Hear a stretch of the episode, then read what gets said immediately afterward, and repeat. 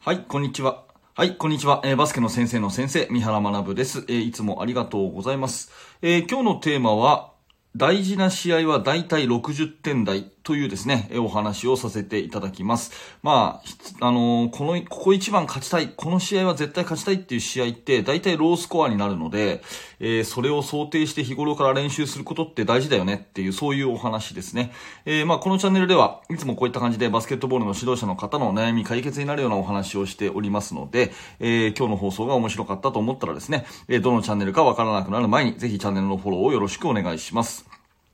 さてですね、えー今日のこの話をしようと思ったきっかけは、えー先日、あの、インカレ、ね、えー大学生の日本一決定戦の試合が行われまして、私は男子の試合をね、えーオンラインで見たんですけれども、えー白鴎大学対東海大学の試合がありました。えー大接戦、大接戦でですね、えー71対68かな、えー白鴎大学が、えー優勝ということで、白鴎大学が日本一を決めた試合ということになります。まあ、関東リーグ戦ではですね、白鴎大学が1位で、えーこのインカレに臨んだわけなので、順当に優勝といえばそれまでかもしれませんが、まあ、当然ね、えー苦戦した試合もあり、えその決勝が最たるものだったんじゃないかなというふうに思います。え東海大学は関東リーグ戦で5位ということで、えまあ、その、順当な順位でいくとですね、え準決勝までに敗退するのかなというところなんですが、え次々と接戦を制して、えそして、まあ、決勝に駒を進めて、え第4クォーターまでですね、東海大学が事実リードしてたんですね。うん。しかし、最後の52、3点のところかな。52、3点のところで、えー、第4クォーターね、白鴎が一歩リードして、えーそのまま逃げ切るというような形になりました。本当に一進一退の攻防で、まあ、どちらが勝ってもおかしくないという内容の素晴らしい好ゲームだったんですね。で、特に私はディフェンスに注目をしていて、ディフェンスがとにかく我慢強くてですね、どちらのチームも素晴らしいディフェンスをしていたということになります。で、スコアが71対68になっていて、えー今日のタイトルになりますけれども、大事な試合っていうのは大体60点台というのが、まあ今回の試合でも、まあやっぱりそうだなと思いながら私は個人的に見ていました。まあ素晴らしい試合をね、見せていただいた、えー両チームの関係者の皆さん、えー本当にありがとうございました。そして、えー、白鴎大学のね、関係者の皆さん、えー本当に優勝おめでとうございます。はい。そしてですね、今日の本題に入っていくのですが、まあ60点台の試合が多くなるよねっていう、えー基準としてですね、私は理想は、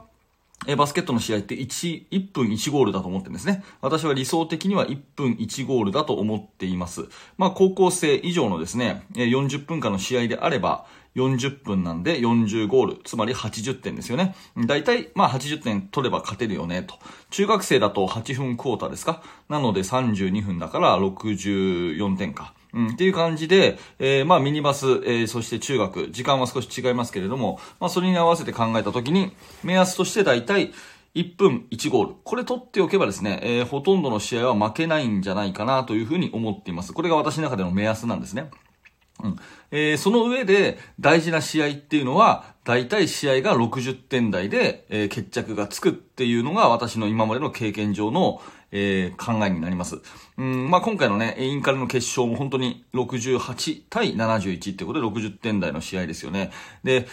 力がこう拮抗するとですね、本当に点数がいい意味でお互い取れなくて、で、ディフェンスがね、前面に出てきてですね、で、オフェンスも1個のミスが非常に試合の流れを大きく左右するというゲーム展開になるんで、大事なポイントとしてはですね、日頃の練習でそれを想定してやってますかっていうことが強くなれるかどうかの分かれ目になると思います。ここ大事なんでもう一回言いますけど、日頃の練習で大事な試合は60点台になるっていうことを分かって練習してますかっていうことがすごく重要になるんですね。うん。まあ試合をやるときにですね、大体自分たちの方が強いか、相手の方が強いか、まあこのどちらかしかないわけですね。えー自分たちの方が、うん、例えば身長が高くてね、それから走る力があって、えー、まあ中学の試合だったらね、ミニバスの経験者がいてとかね、まあそういう感じで、明らかに自分たちの方が、まあ今日は楽勝だよね、みたいな試合もあるっちゃあるわけじゃないですか。で、逆に今日は相手強いよねっていう時もあるわけですよね。だから自分たちの方が、まあ普通の能力的には強いか、普通の能力的には弱いかのどっちかしか試合ってないと思うんですよ。うん。まあ、同じぐらいっていうのもあるかもしれないけど、同じぐらいっていうのはもう自分たちの方が弱いと思ってプレイした方がいいと思ってるんで、まあ、自分たちが強いか、それとも自分たちは弱いか、どっちかの立場で試合をやるわけですね。で、自分たちの方が強いっていう前提でいけば、まあこれは何でもいいということですよね。とにかく、えー、どんどんどんどん走っていく。ね、それからディフェンスも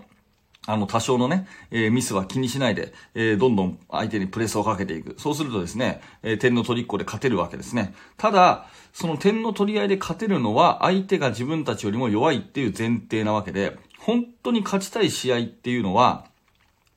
やっぱり自分たちよりも強いところに勝ちたいわけじゃないですか。そうなった時に我慢強いディフェンスがいくらできるか。それから、オフェンスもね、ミスをしないで丁寧にやれるかっていう試合展開に必ずなりますよっていうことは分かっといた方がいいんじゃないかなと思うんですね。うん。まあ、とにかく、えー、堅守速攻っていうことでですね、走ることが重視されてるバスケット、うん、だと思います。まあ、それは走ることは十分大事なことなんだけれども、楽勝な試合は勝てるけれども、相手が強くなったら、うん、それ以上の策がないっていうのは、まあ、コーチの準備不足になっちゃうのかなと思うので、うん、結局、好むと、好まざるとに関わらず、大事な試合、ここ一番、この試合は勝ちたいっていう試合は、お互いにね、我慢の試合っていうか、そういう感じになって点数はロースコアになりますと。だから、いかに我慢してディフェンスができるか。40分間、ね、あのー、自分たちがリードできなくても、点数的に負けてても、我慢強くね、もうやめたってならないでディフェンスできるかどうかっていうことだったり、オフェンスもね、うん、速攻で確かに点数取れれば一番いいですけれども、速攻で点数が取れないという風になった時に、うん、スクリーンを使ったりとかね、えポストにボールを一回入れたりとかね、まあそういうなんかチームとしての約束事があって、それを徹底してやっていく。で、ミスをしないように丁寧にやっていくというようなことが、うん、できることが必要なんじゃないかなと。大体の大事な試合っていうのは60点台の試合になっちゃうかなと。うん。で、今回のね、まあ、インカレに話を戻しますけど、白鴎大学も東海大学も本当に素晴らしいチームディフェンス、それから丁寧なチームオフェンス、これをやられていたと私には見えたので、え大いに参考になる試合じゃないかなと。特に東海大学はね、えー、ちょっと身長の細かなところはわかりませんが、えー、身長的には少し低めのチームだったと思うんですよね。で、リーグ戦、私も何回か見ましたけれども、東海大学は非常にこう、あのー、まあ、ロースコアな試合が多くて、まあ、それに持ち込んでるっていう印象を受けましたね。ディフェンスで、とにかく頑張ってですね、えー、相手を苦しめて低く低く抑えて、えー、確実に勝利に向かっていくっていう、そういうチームの統一感みたいなものがあって、非常にこれは参考になるかなというふうに思います。まあ、日頃ね、大学の試合を見ないという方もですね、今、あの、J スポーツとかで見られますので、えー、ぜひぜひそれをね、ねえー、見てですね、えー、勉強になる一戦だったのかなと思ったので、今日は共有させていただきました。えー、大事な試合っていうのは大体60点台と、ああいう試合になることを前提に日頃から、え練習しておいたチームが、まあ強くなりますよねと。で、それを毎年繰り返しているチームっていうのは、本当にこう、ね、東海大学や、えー、白鴎大学のようにですね、チームの伝統としてその我慢強さみたいなものが備わっていくと、ますますチームは強くなるんじゃないかなというお話です。はい、ということでですね、えー、今日は、えー、こんな話をさせていただきましたけれども、どうだったでしょうか？ちょっとでも面白かったなと思ったら、ぜひいいねのボタン、チャンネルのフォローよろしくお願いいたします。続いてコメント返しいきますので、えー、そのままお待ちください。はい、コメント返しですね。はい。ではですね、 Voicy の方でいただいたコメント、えー、読み上げていきたいと思います。えーとですね、ちょっとお待ちくださいね。はい。昨日は、バスケは習慣のスポーツという放送。これね、なんかすっごく反響良くてありがとうございますね。こういう話は皆さん本当になんか共感していただけるんだなと思って、たくさんのコメントいただいてます。ちょっと全文読めませんが、かいつまんでいきますね。えー、山田さん。コートの外でも生活習慣もプレイに出るというのはもちろん子供たちに伝えたいことですが、自分自身の行動も指導に出ると思いますので、えー、身の引き締まる思いで今日の放送を聞きましたということでありがとうございます。えー、徳さん。確かに毎日の習慣の積み重ねがいいプレーを生むと思います。ということでね、徳さんもいつもコメントありがとうございます。えー、ドラゴンさん。ドラゴンさんはですね、えっ、ー、と、質問いただきました。えー、同じ相手と2回戦うとして、えー、同じ戦い方をしますか？ということですよね。いや、まあ、これはですね、私としては改善するんじゃないかなと思いますね。えー、1試合目をやって、えー、まあ、あの、大きくね、大きくは変わらないかもしれないけど、細かなところは改善していくことが非常に重要だし、まあ、生徒にもボトムアップ思考を求めてるので、ね、え全く同じやり方っていうことではないかなと思います。頑張ってください。はい、ナミトモさん。コートの外に勝負あり、コートの中に生活あり、中学の体育の壁に貼っておきます。ということでね。えー、これ私のオリジナルの言葉ではなくて、えー、っと、昔読んだ書籍でですね、うん、あの書いてあった本で、なんか中学のバレーボールの部活の標語かなんかだったらしいですね。部活動関係の本をたくさん読んでた時期があって、その時に得た言葉なんですけど、まあいい言葉ですよね。えー、ぜひぜひ体感貼ってください。はい。ヤンヤンさんですね。えー、こちらも、えー、今日の金言、コートの中に生活が、生活、え、コートの中に生活が、コートの外に勝負があるを見えるところに張り出して、常に心がけたいです。毎朝ありがとうございます。ということで、こちらこそ、こちらこそありがとうございます。トラジさんも、この言葉はぜひ選手たちの見えるところに貼りたいです。ということでね、ぜひ貼ってください。はい。えー、マクロンさん。はい。えっ、ー、と、マクロンさん、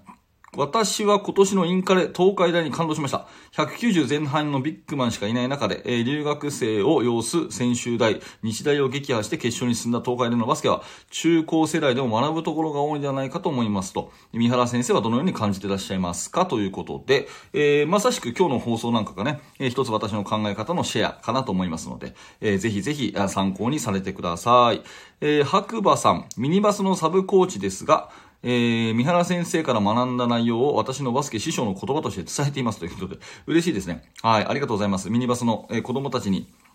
あの、よろしくお伝えください。えっ、ー、と、大会が近くなると、ベンチメンバー中心の練習になりますが、どう思いますか？うーん、そうですね。ちょっとこれは、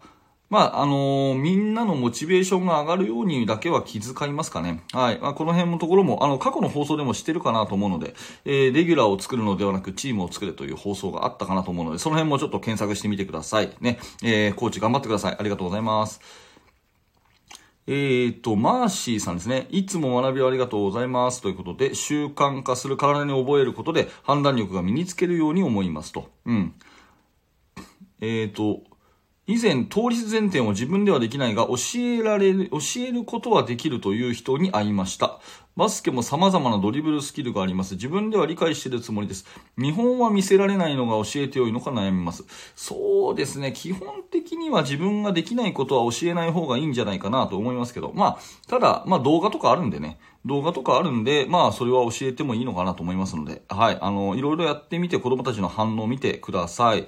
はい、えーと、ちょっとですね、これ以外にもコメントいただいてたらすいません。ちょっと追い切れなくてですね、あの、っていうのは、えー、くだらない話ですけど、ちょっとパソコンがですね、今日使えなくて、いつもパソコンを開いてですね、目の前に大きな画面を開いて全部こうコメント拾い上げてるんですけど、ちょっとパソコンが使えなくて、えー、スマホ1台で撮ってますのでですね、もし、もしですね、あの、コメント読み忘れがあったら、えー、せっかくコメントしたのに読んでもらえなかったよって人がいたらですね、えー、ごめんなさい。今日の放送でまたコメントいただければと思いますので、よろしくお願いします。はい。では最後のチャプターいきますね。はい。ということで、ありがとうございました。えっ、ー、と、こちら、 Voicy の方で毎日放送しているバスケの大学ですけれども、えー、毎週金曜日、火曜日、えー、バスケの大学メインチャンネル YouTube の方で動画アップしております。そちらの方では戦術解説とかですね、えそういった話もしてますので、えぜひぜひ YouTube の方も見てみてください。また、え何らか三原の放送をね、毎日のようにキャッチしていただいているという方は、ぜひメルマガの登録よろしくお願いします。メルマガ登録していただくと、え私の、えいろんなコーチングのアドバイスをですね、2日に一度あなたに直接メールでお届けしますので、えよろしくお願いいたします。えー、最後にバスケの大学研究室というオンラインサロンでは、現在進行形で手掛けている最新のチーム作りについて、えー、ほぼ毎日三原が記事を投稿しております。えー、ぜひぜひこれを機に下の説明欄からバスケの大学研究室の案内ページまずは覗いてみてください。はい、最後までありがとうございました。三原学でした。それではまた。